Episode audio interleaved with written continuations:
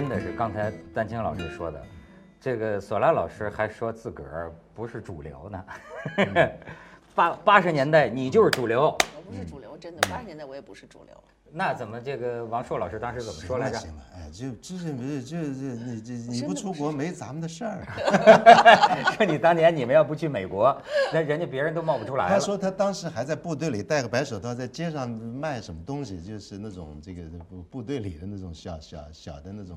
哦，没有没有没有王朔已经是青年作家了，哪里哪里哪里，因为你们上头挡着，我操，你还真年轻呢，当时，哎嗯，又漂亮，嗯，漂亮吗？哎那时候我没哎见过，哎能漂亮到什么？哎呦，没有，那么漂亮。我操，看了就咬牙嘛，你们不要见到儿哎真的不是你你们你不要那个他最年轻是什么岁数？你你见到？但是我认识他算晚的，就是他出道的时候就二十来岁，就而且已经就在当时的媒体上已经是不要说我了。就就就全是他照片，网红嗯，当年网红你也算哦，绝对网红，比网红要红多转了。转转移转移转移转移转移，哎不能再说我，不能再说我行行了。转移。那这说说你的头发吧，咱们这今天俩俩俩白头，而徐磊老师一个光头，我觉得很适合这个话题，因为我们离那个时候比年轻人要近，对吧？哎，我就跟你讲，就是说，哎，真的，毛主席说的没错，要向贫下中农，不是要向年轻人学习，就是要，就我们要做这个 这个调查，就是说。呃，困扰着你们的问题是什么？有些问题像咱们前两集聊过的，是咱们能够意料得到的。嗯，但是有一个我没想到的，嗯，竟然大约有我接近一半的，就是相当多的一个年轻人提出了一个貌似无聊的问题，嗯，就说怕死怎么办？嗯，哎，这我真没想到。我现在发现，真活到咱这个岁数，好像倒很少想这事儿了。嗯，你想到就是年呃年轻的人们很多回答，就是说我每天生活在对死亡的恐惧中。这高级问题啊，很高级的问题啊。我又想起来呢，嗯我完全能共鸣。嗯呃，因为我那天跟我们组里的一个九零后，我一说，他说对对对，就是这感觉。我是什么感觉呢？我跟你说，就是在我这是在我童年的时候，有一个坐蹲厕所里，突然间吓得，你知道，吓到你知道这人极度恐惧的时候，我认为这个人的那个怕死能怕到什么程度？我给你说一个生理感觉，我觉得脑袋变小了，后脑勺吓小了，我就坐起来。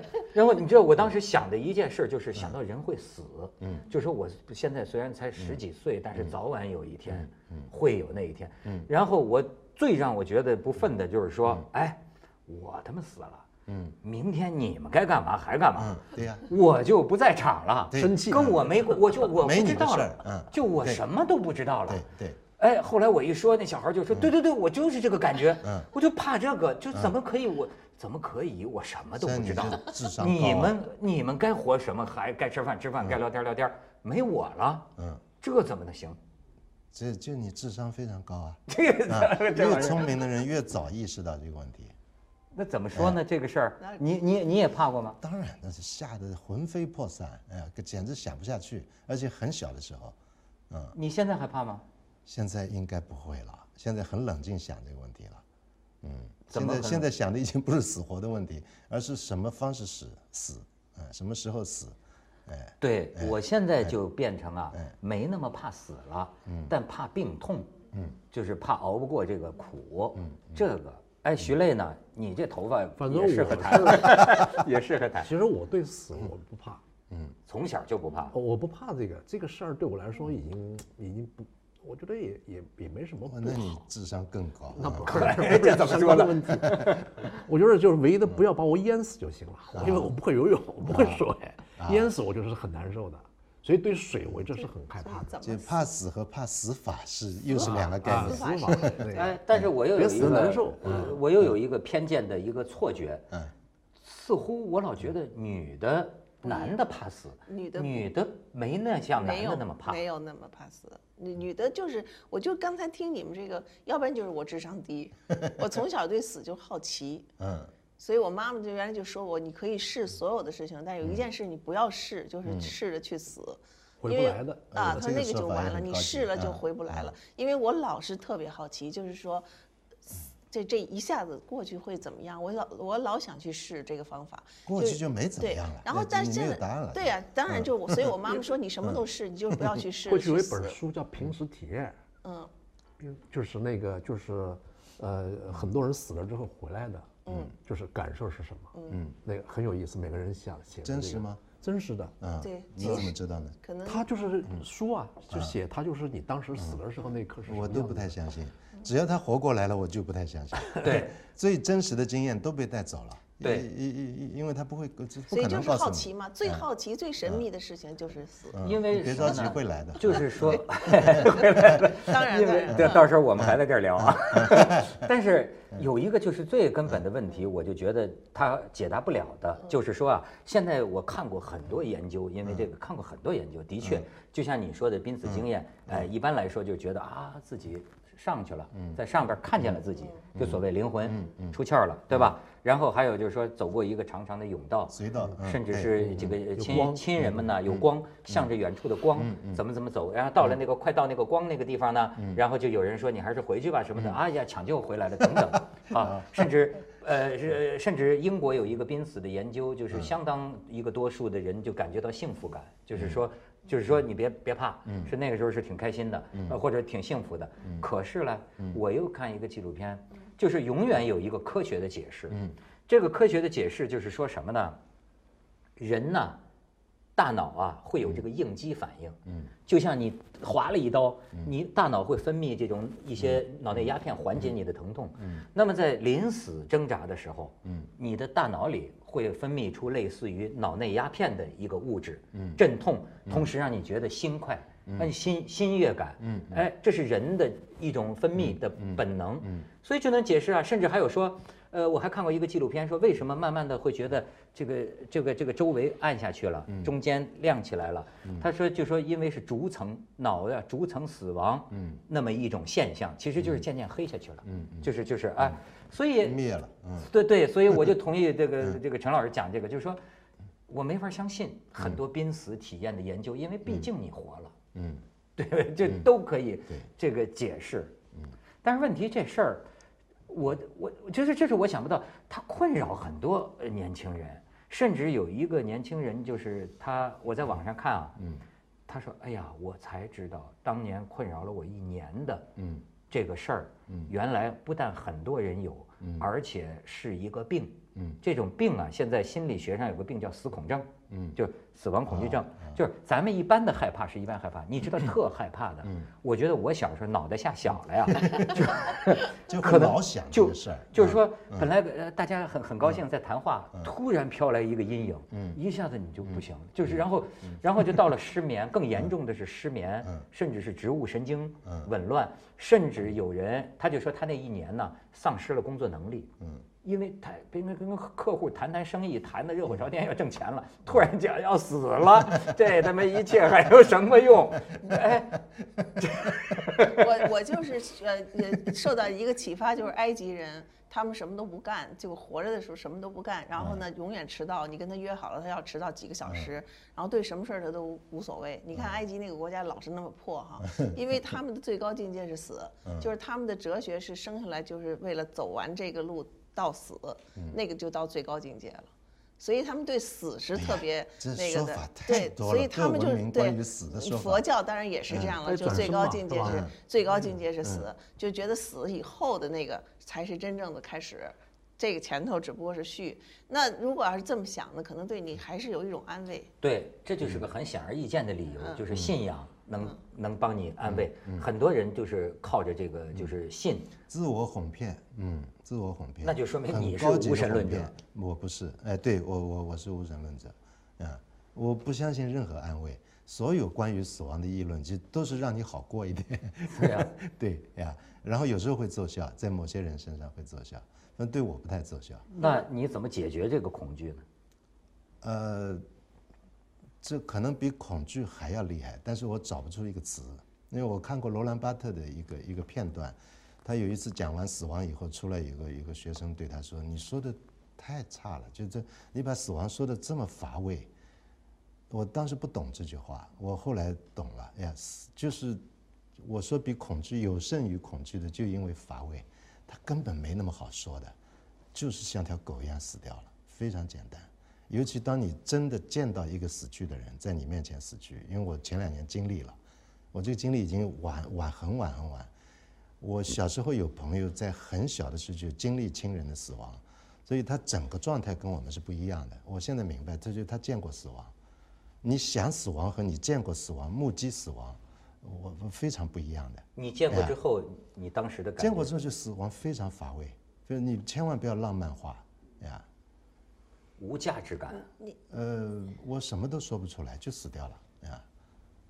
老木星，我母亲就像条狗一样死掉了，就就躺在那里动都不动，哎，你怎么着就他动都不动，哎，就就是就非常没有尊严的就死掉了，就，哎呀，就就就比如说是死掉您看这个，非常简单你看这个啊木木心老先生，你是亲眼看到就整个这个过程吗？我没有看到他最后的过程，因为现在不可能了，因为都是送到重症病房，绝大部分人会死在重症病房，只要有一定经济能力的人，呀，今后都是插满管子，哎，最后在一个你不知道的时候，他已经过去了，然后他宣布，大约算得出时间，等你看到就是一个尸体，嗯，就是非常雄辩，但是非常乏味，你你想不出任何，你如果想得出来，其实你还是在骗自己，哎，你赋予它种种种种价值，我在我看都是浪漫，就是啊怎么样怎么样，哎，所以说呢，就是有一派这个学说呀，呃，有一个很西方有个名著叫《巨翅死亡》，嗯，巨翅死亡就是这种学说就认为啊人类所有的文明，就是你所有的文化，你一切的这种行为，都是人类在要解决这个问题，呃，抵抗这个死亡的这个本能。因为你就像你说的，你实在没法接受像条狗一样，嗯，就是毫无还意义不如狗，就就跟一个蚂蚁一样，哎你必须找到我们意义每个人都捏死过蟑螂和蚂蚁，但是这就人之为人，才会谈死这个问题，这是这是很高级的问题，高等动物问题。所以你你当然牛马它也知道要死，就要杀它的时候，它知道；猪也知道。我我见过多少次猪猪将要被宰，去篮子里把它抓出来的时候，那那凄厉，我操，全村都听得见。哎呀，哎，然后一刀捅进去，然后羊都知道，但是更低等的动物，其实它不知道死。哎，你小孩喜欢折磨一个很小的一个虫，哎，因为这个虫继续在逃，哎，它逃的本能有，但它死亡本能没有，它不知道就要死了，然后咣一下捏死，就这样。但人是全知的动物，它什么都知道，我要死了，哎，或者我将要死，哎，死于谁手，死于什么方式，这这这这太太聪明了人呀！所以所有恐惧、痛苦，然后学说就全全跟着这个来了，就这样。而且你说，呃就徐雷，你是画家，你知道，其实我后来看了看啊，就是这个呃呃艺术史上啊，这个包括从中世纪开始吧，就是这个死亡其实是个很大的一个一个主题。西方，西方，西方是很大的错。嗯，中国人的画里面没有，哎，对中国人避讳是吧？中国人画里面没有很残忍那种跟死亡有关系的这些这些画面都不出现。呃，除了画地狱图，但也有的，据说，因为我我是懂得太少，我我在那你说骷髅写换气图算吗对，？写鲁迅和死亡的时候，我就提到，这是西方人喜欢一天到晚盯着死亡谈的，中国是避讳。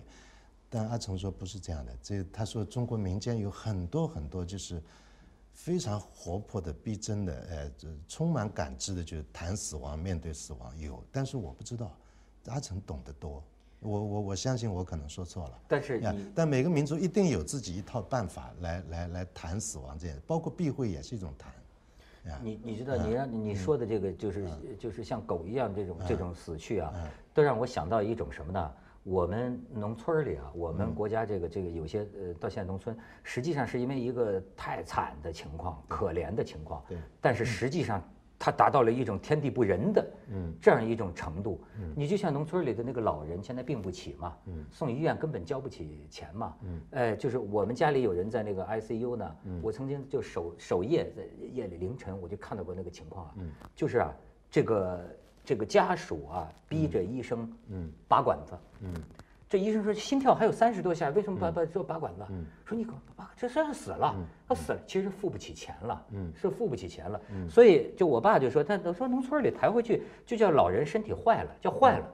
坏了就是躺在那儿，甚至那儿媳妇儿要是不孝顺的那个是每天还给你捎带两句，哎，你怎么还喘气儿呢？你怎么还喘气儿呢？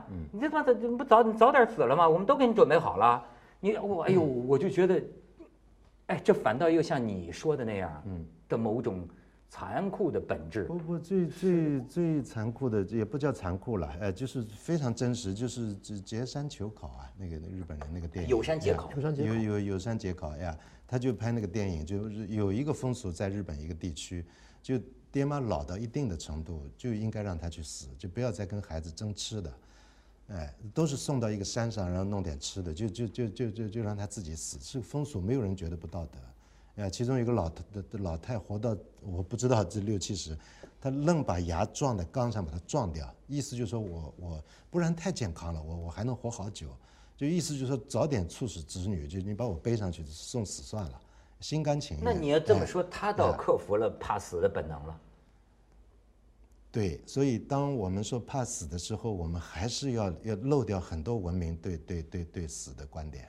其实我觉得死亡是和我们的人生是就在这儿，就是我们其实一生下来就开始死掉嘛，因为我们一生下来就开始往坟墓走，这就，然后我们的细胞就已经开始死掉了，所以你一生下来你能感觉到就是你的各种细胞为什么越来越坏，就是因为其实你一生下来它就开始死了，所以我们一生下来就开始死掉，一点一点一点点走到那儿。对，我我觉得采取一个东西，就是我又是又说到自己的事儿，就是我妈妈给我启发挺大的。我妈妈临死前进医院就是抢救的时候，我觉得幽默感特别重要。她就说了一句话，就是不好玩了，嗯 哎呦，就是 这个，这不好玩了。哎嗯你性格里也有这。个然后她 她死的时候就呃就打着呼噜死了，就，然后某一个停那个呼噜停了就死了，嗯睡着了。所以我我我就想有有得有幽默感是吧？就是这对于这个东西，你所以这个那时候我们聊天，我也有幽默感啊。我说我的这个临终遗言是，医生，我觉得我还可以再抢救一下。我我是就是呃见过的，就是就像你说的，我觉得真的目睹那个情况的时候哈、我觉得是一种什么感觉啊？没有感觉的感觉，就是是就是无思无想，而且变成了一种啊特别有意思的一个体会。就是我有一个大学的女同学，当时我正在呃那个她父母所在的地方呃那个实习，那么他们家碰着这个事儿，就是他们家的这个老奶奶，就等于她奶奶，她奶奶就死在家里了，就躺在床上，他爸呢，哎这个这个一个知识分子吧。等了好几天，熬不住了，要睡觉，要睡觉呢，就让我们这两个小小孩儿，就是说，哎，他爸说，我跟你妈要得得睡睡了，说你们俩看着，你们俩看着这个老人家，他爸还是挺孝顺，说你一定要给我记下来，他是几点几分，嗯，就过世的，嗯，所以呢，我当时就跟这个女同学，我们俩就坐这儿就看着，嗯，老太太就像你刚才说的，就躺床上就是这样，嗯，一直是这个声音，一直这个声音，看到大概凌晨三点钟左右，嗯，看睡着了，就是因为一直就是这样重复就看，就，但是呢，我又后来我也不知道，我百分之百的相信，我们只睡着了一秒钟，嗯，因为在万籁俱寂当中啊，啪，嗯，他们就醒了，我啪就睁眼，睁眼我第一个就是一片寂静，嗯那个呼噜声没有了，嗯。然后你想俩小孩儿，嗯嗯哎，你说对，对于他奶奶，他这个，你知道那个时候就是对这个见目睹死亡的这种，我就不知道叫恐怖还是震震恶吧，嗯嗯，使得连感情都没有机会发表出来其，实是空白的。对，空哎空白空白就是甚至他说，哎呀，那是不是断气儿了？嗯，然后他说你去看看，嗯，我说我怎么看？嗯，我觉得后来想起来，我觉得有点可笑，我跑过去，嗯。我在他鼻子旁边听一听，嗯。没有声音，我说这是死了吧？你也不知道是不是，我摸一摸，我只敢碰一下他脚腕子，嗯，这就是他说的好奇。啊，说是凉的，凉的，然后说，哎呀，这好好叫你爸爸，然后又怕他爸爸责怪我们，因为睡着了，不知道什么是几点几分，编个时间。就编的。但是我有一个直觉，就是其实是一种力量让我们睡着的。我总觉得只睡着了一两秒钟，嗯，就好像一睁眼，就好像，甚至我有时候瞎想，我说是不是死神刻意不让我们看到，嗯，他断气儿的时那一候是这样刻，然后当时他就拽他妈妈，嗯他爸爸来了就哭啊，拽他妈妈怎么都拽不起来。怎么都不起。后来第二天早上，他妈妈说呀：“说你拽我的时候，我为什么怎么都不起来？我知道你拽我。”他说：“我在做一个特美的梦，就是你奶奶啊，正在往天上升，周围都是穿着白衣服的仙女儿啊。”他说：“我觉得那梦太美了，所以你怎么拽我，我都不起来。”我就我就说当时的空白，当时的目睹这个的感觉，嗯是那种空白，嗯忘了一切的思考，甚至是感情。嗯嗯哎。我相信啊，嗯，所以你你知道我我我觉得这个丹青他对这个事儿感兴趣，为什么？因为那个时候我不认识他的时候啊，我就很注意学习他说些什么，写些什么。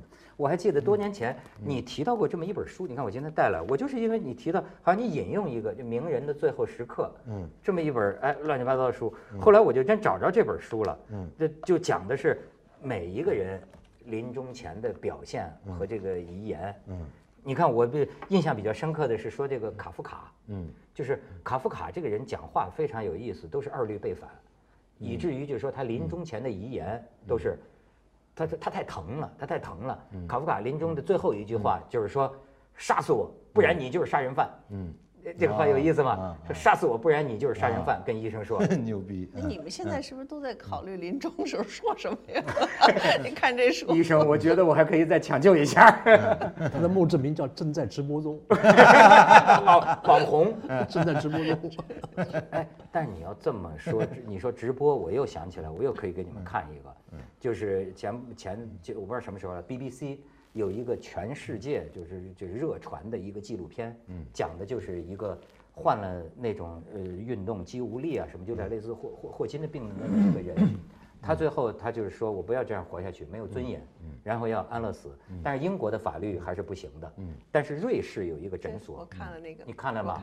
然后他就是，经过一年的咨询，反复咨询就确认法律上没问题，法律上没有问题，然后呢，最后就到了这个。呃，诊所就临终前，他一切都准备好了，甚至还举办 party，朋友们都告别了，该办的事儿就是都干办完了。最后呢，把一个这个麻醉剂啊，一个开关，那医生，那，最后这是很严格的程序，医生还要最最后再确认一下，然后呢，他开关拿在你自己手里，所以说某种程度上可以理解为 自杀的操作，对吧？就是开关在你自己手里，然后呢？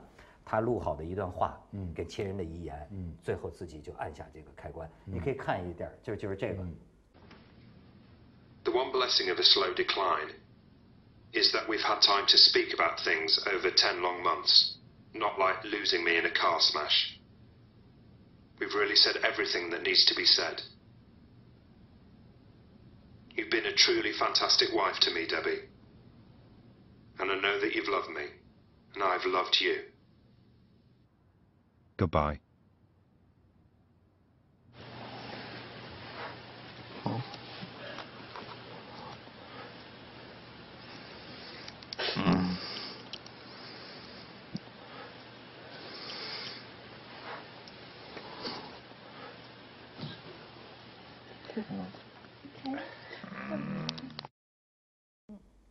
看了怎么感觉？尊严死，尊严死。这个中国现在，我们每个人都有这一刻。这个。这中国现在就有，只是各种各样方式。嗯，但是我我对他曾经有一次讲的，我印象还挺深。嗯，就是说这个安乐死这个事儿，不是个简单的问题。就似乎呢，我们大面上一说，哎，这安乐死是好的吧，总是尊严吧，最后。但是实际上，为什么那么多国家也不会轻易开这个口？绝对不可以。对，我就记得陈老师曾经讲过一次，我大概忘了是你是说。好像是看到一个老人，嗯，就喝就是喝粥啊，很老了之后喝粥，就发现人的那种求生本能啊，就是说人在临终前最痛苦的时候，其实你看还是挣扎求生的。就在那个时候，你真的是很难判断。不不，我相信那个人，比方说那个人坚决说我要安乐死，但是你怎么知道他在最后一秒钟是这样？你永远无法知道。那这个人人的感觉是无比细腻的。这个人从目前看来，他真的是想死，从容赴死。我绝对相信有这样的人。嗯。但是，人太太复杂了，你你永远不要有一个答案去去去去回答人的问题。嗯。太多太多答案。他如果是别人给他推药的话，是别人有心理压力的。嗯。当然。所以处死犯人的时候是三根呃，就是不同的法医，就比如三个人同时推药进去，只有一个人是真的，其他两个是，嗯，都是就让你觉得并不是我并不是我嗯，啊，有这个心理上的一种减压，嗯。所以你看，他这问题是怎么样得解脱呢？嗯，怎么解脱呢？我才意识到，反正我也不知道怎么回事。慢慢的，我就不大想怕死这个事儿了，呃，因为我都是为了活着的时候，等死的时候没没关系的，死的那个人就死掉了。你说为什么现在很多年轻人他嗯他受这个东西的困扰？我个人觉得这是这个时代的忧郁症，普遍的。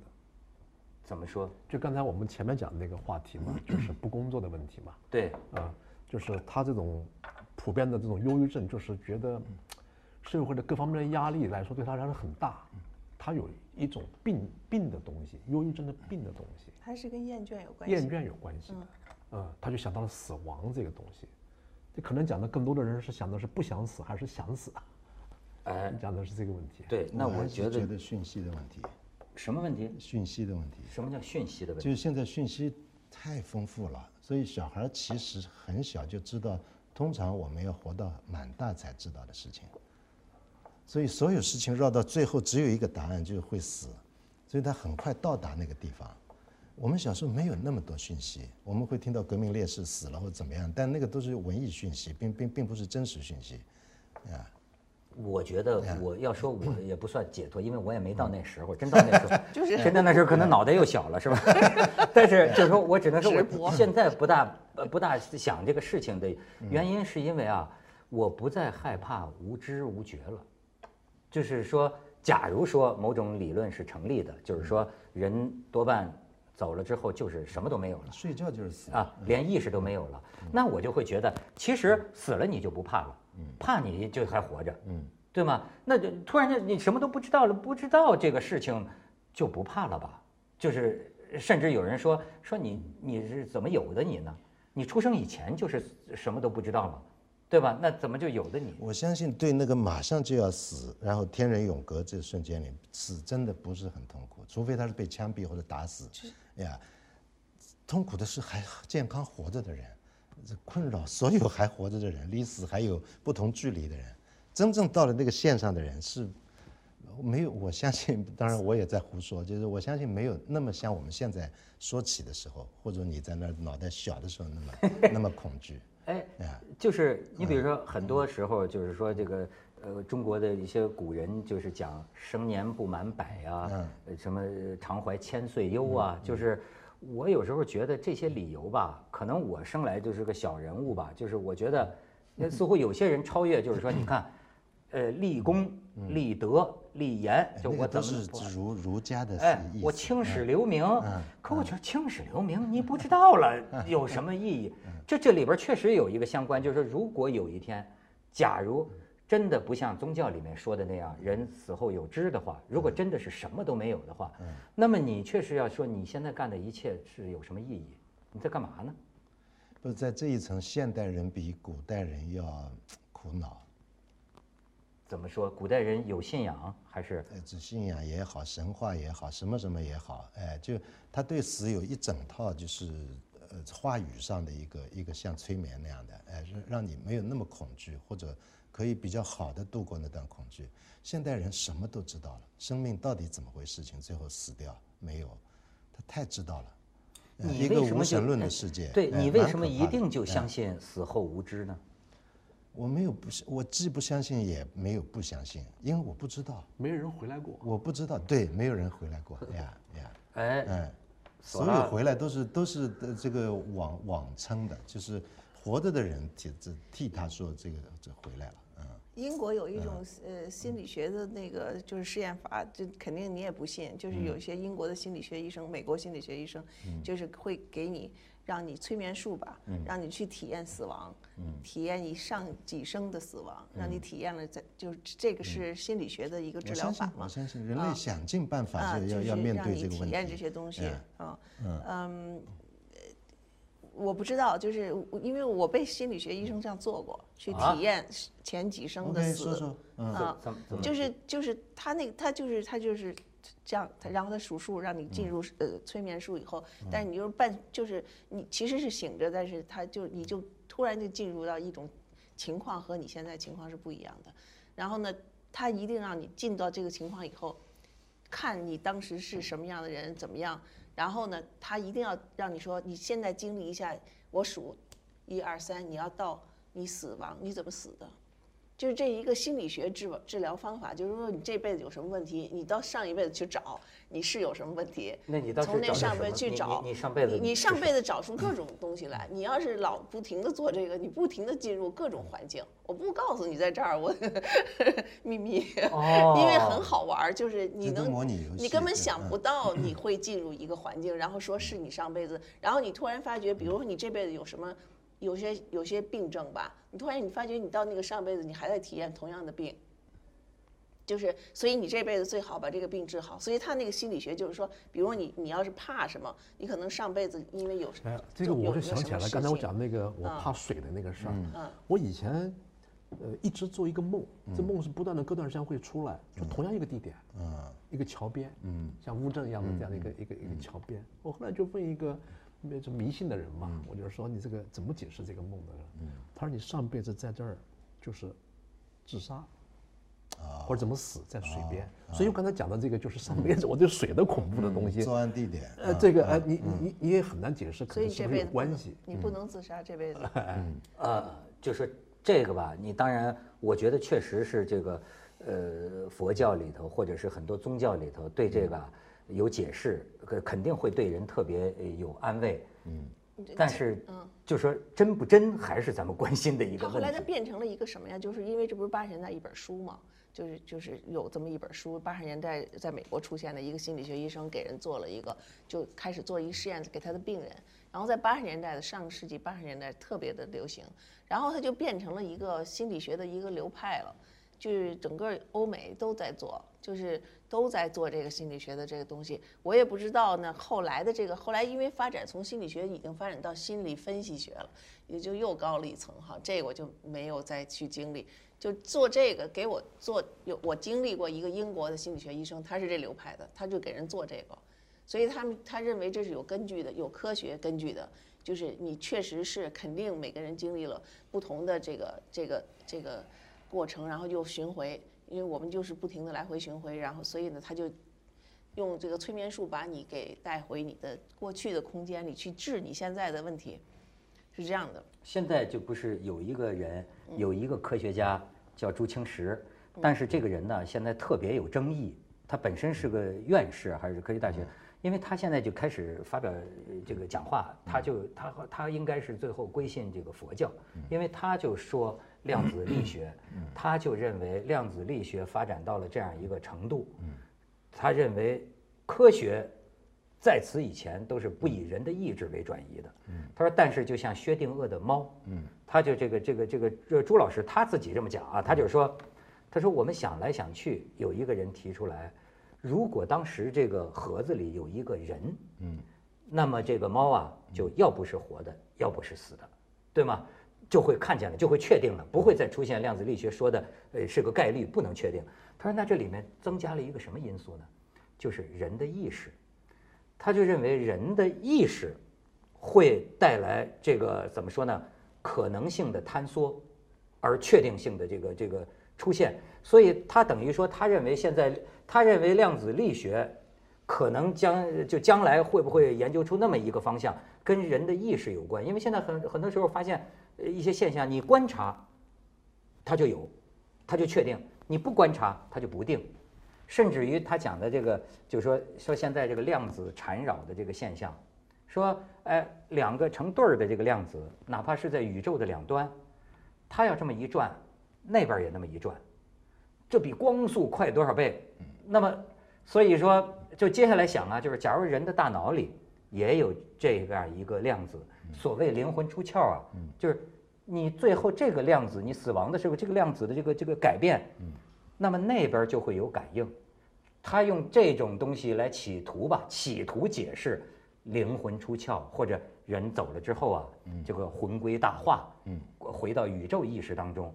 呃，当然他这个说法就现在这不能认为是是科学的哈。现在就有一种就新的就是新科学嘛，就是一种叫就是呃神秘科学，就就是在国外就特别实行这个，就是神秘科学来解释，呃我们无法无法解释的现象。啊，然后所以呢，就是有很多东西它是存在的，但只不过我们就是无法拿已经定的数字科学来解释，但是它是承认的，现在被承认就是，所以死亡就在我们身边。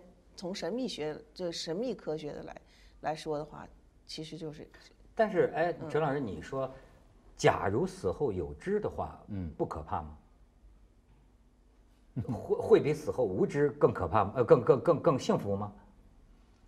这都是活人在说话，嗯，我很希望有个死人，我们百分之百承认他是个死人，但他说出这个话，我们就很重视。但就像他说，没人回来过，我们没有这样的机会。但是你比如说，我就刚才讲了，就有这个死亡恐惧症，这就到了医学的程度了。嗯那怎么解脱呢？怎么能不怕呢？有时候想起来，这是世界上几乎是唯一一件事情确定不疑，而你又完全无力扭转的东西。而每个人都要经历。我相信当，当我们说你要和死亡恐惧什么也好，大致说明情况还好，这个人还活得挺好的，对吧？我非常相信，还是有若干人，呃，可能还不少，就是从古到今，就真是求生不能，求死不得，他真巴不得快点死，出于种种原因，我这我也相信，哎，你快弄死我吧，或者你杀了我吧，或者或者是要自杀，因为我们一直没有谈到一个自杀的问题，呀。很重要的是一个自杀的问题，就我们所有人都承认我们怕死，但是自杀的人怎么会要死？而且我相信他也还是怕死，但他一定要解脱一个什么情况？因为他实在在这个情况里，他不想活，呀，那就是很大很大一个话题了。那自杀的原因可以有一万种，方式也可以有一万种，但他只是我的一个小学老师就是这样的。怎么样？他文革当中就是才二十几岁，他死的时候才二十八九岁，他就就造反派。造反派后来就就就忽然就倒霉了，他他给他有种种事情，最后就他就自杀过以后割腕，但是割下去以后他自己捧着手自己跑到医院去，就是我说的，就是割下去他后悔了，他看到自己出血了，哎，想到要死了，他慌了，哎，就就奔奔奔过去，有这亲眼看到跟他去医院的人告诉我，他是我的班主任，教了我四年，呃，非常我一直学他走路，学他写字的样子，一个男老师，呀，好，他活过来，活过来，可是又继续逗他。逗他，最后他决心死，就是从楼上跳下来。问题跳下来，他还是没死，他就不知道用什么办法挣扎起来，再用头猛撞墙，最后死了。哎呦，哎呀，所以他真的想死。这就像什么？那想起此外，我听说过的，就不断自杀被人救起来或者阻止种种这些，最后还是死成了。这样的例子我们到处可以听，太非常多。非常很多多呀。所以人其实一方面是恐惧死亡，另一方面有很多很多情况是他想快点死，包括很家境很好，没有什么迹象理由要去死。哎，他就像我们刚才谈的问题，这个是上回谈的问题，我不想上班，哎厌倦进而就厌倦，进而什么都不要，哎，然后最后一条路，他说我不活了，哎，很年轻的人，在美国很好的这个这个这个区域，像 Connecticut 这种这个白种是上等人家庭，就小孩在一块车房里面，哎呀，就就喝酒，这吸吸吸毒，最后最后一起弄一个什么东西就死掉，啊，放煤气还是怎么样，这就就是这豆蔻年华就就就就死掉，啊。索拉老师是觉得，呃，你要到了那时候，肯定是去一个更美的地儿，是吗？我我我，哎，我就还看过一个美国的一个新一个老太太，是一个巫师哈，那个美国老太太特别有名的巫师，因为就是在美国也大家老讨论这事儿。我那时候在美国看的电视节目，那老太太就是，呃，当时也有人问她说的人死后上哪儿？上天堂还是下地狱？她就回答了一个，她说的全部上天堂，她就当时是那个，然后她说全部上天堂，都好然后后来那个有人说的，那下地狱这事儿是怎么回事？她说这就是地狱啊，你们都在地狱里呢。没错，所 所以你们以有人死后都就生不如死但这个啊。还是语言的问题，哎。还是语言呢，他会说，哎，他会说，还是语言的问题。语言很管用，哎。语言能解这个。你比如说，我发现这个星云大师就深通这个。哎。我看有个小记者，女记者，她也是采访完了这个星云大师，就问这个怕死，哎。说他怕死怎么办？然后星云大师就跟他说：“你怎么知道你在这个世界一闭眼，再一睁眼的时候，不是在另一个更好的地儿一睁眼呢？还有一个就。是我在纽约的老朋友周龙章，他一直引引这段诗，我我可能背不全。就是台湾有一个法师，也是很有名，我忘了名字了。呃，最后留下呃四四四四句诗，就是呃呃，前面不去说了，但最这核心词就是本来没有我，嗯，生死两开交。就你这样去想，本来就没有我，哎，现现现在又没有我了。所以人类是靠语言来解决这个问题的，哎至少暂时解决。你要这么说，我还哎想起这个呃，海明威那个《战地钟声》印在那个扉页上那首诗，英国一个叫什么多恩约翰多恩的写的那诗，他有一种观念来解脱这个事儿，就是说啊，你呀是一个更大的意识的一部分，嗯就比如他就说这个任何一个人的死去都是我的减少，嗯比如说假如欧洲。被淹没了一个海岛，那就是欧洲的减少。他的意思是说，你每天都在死，你身边每死去一个人，这个人就带走了你的一部分。因为什么是你啊？你正是这些周围朋友、社会关系一个总集合和支你嘛。对所以你走了一个人，你就死了一部分。对对所以他就说：“丧钟为谁而鸣？他在为你哀悼。”嗯，就是这个也是语言。也是语言啊。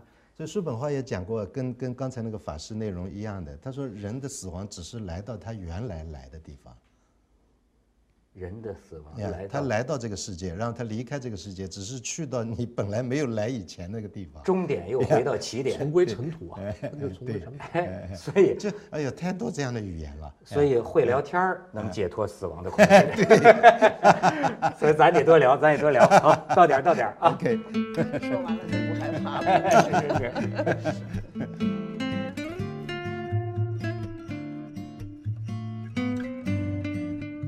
看过罗兰巴特的一个一个片段，他有一次讲完死亡以后，出来一个一个学生对他说：“你说的太差了。”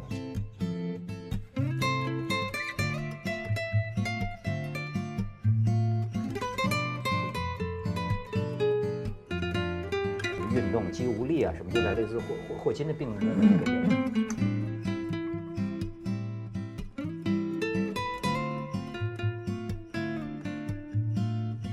叔本华也讲过，跟跟刚才那个法师内容一样的。他说，人的死亡只是来到他原来来的地方。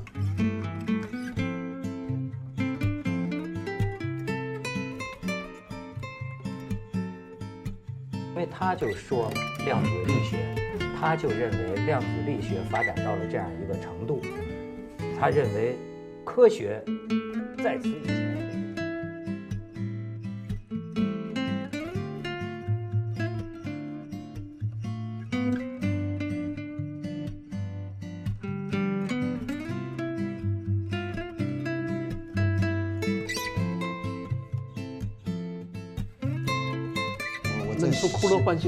写鲁迅和死亡的时候，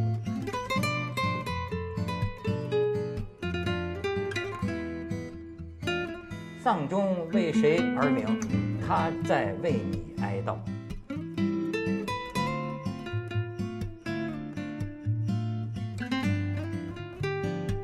但是实际上，它达到了一种天地不仁的这样一种程度。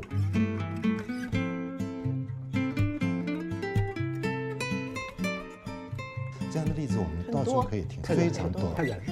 非常多。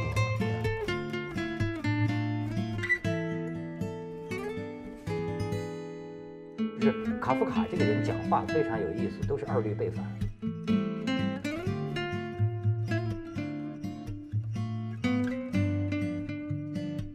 但是就像薛定谔的猫，